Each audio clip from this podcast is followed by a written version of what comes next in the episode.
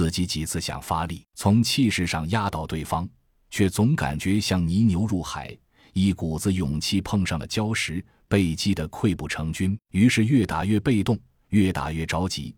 终于看到刘丽丽一个破绽，伸出右手就准备使出锁喉击，可没想到刘丽丽居然是故意卖的破绽，反过来擒住自己的胳膊。几乎同时，感觉腰上一顶，整个人腾空而起，心里闪过两个字：完了。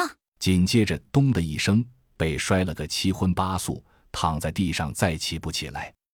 过了半晌，七号恢复了知觉，知道自己被刘丽丽一个过肩摔 KO 了。刘丽丽向他伸出手，他伸手抓住刘丽丽，拉他起来，看了他一眼，淡淡的道：“我的男人走了，去完成伟大的任务，我也必须坚强。”我不能输给他。说完，脱下护具，离开了训练场。七号有些呆然地站在训练场上，心中感慨万千。感情真的可以让人爆发出如此强大的力量吗？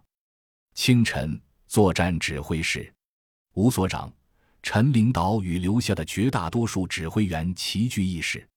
吴所长率先开口，开门见山：“领导，我认为 XJP 的搜寻计划。”宜早不宜迟啊！陈领导点点头，没错，我也觉得必须尽快出发。说着，递给吴所长一个会意的眼神。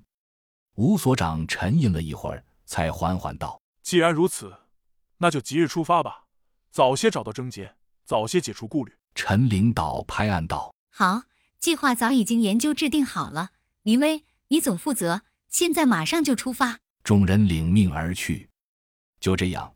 四队人马按照既定计划登机起飞，在四架大型运输机的引擎轰鸣声中一路向南。这与昨天真孝杨小队趁夜悄悄离去不同，他们一行走得大张旗鼓，几乎整个 LZ 基地居民都知道精锐团队去了外面去寻找病毒的根源，整个基地沸腾了。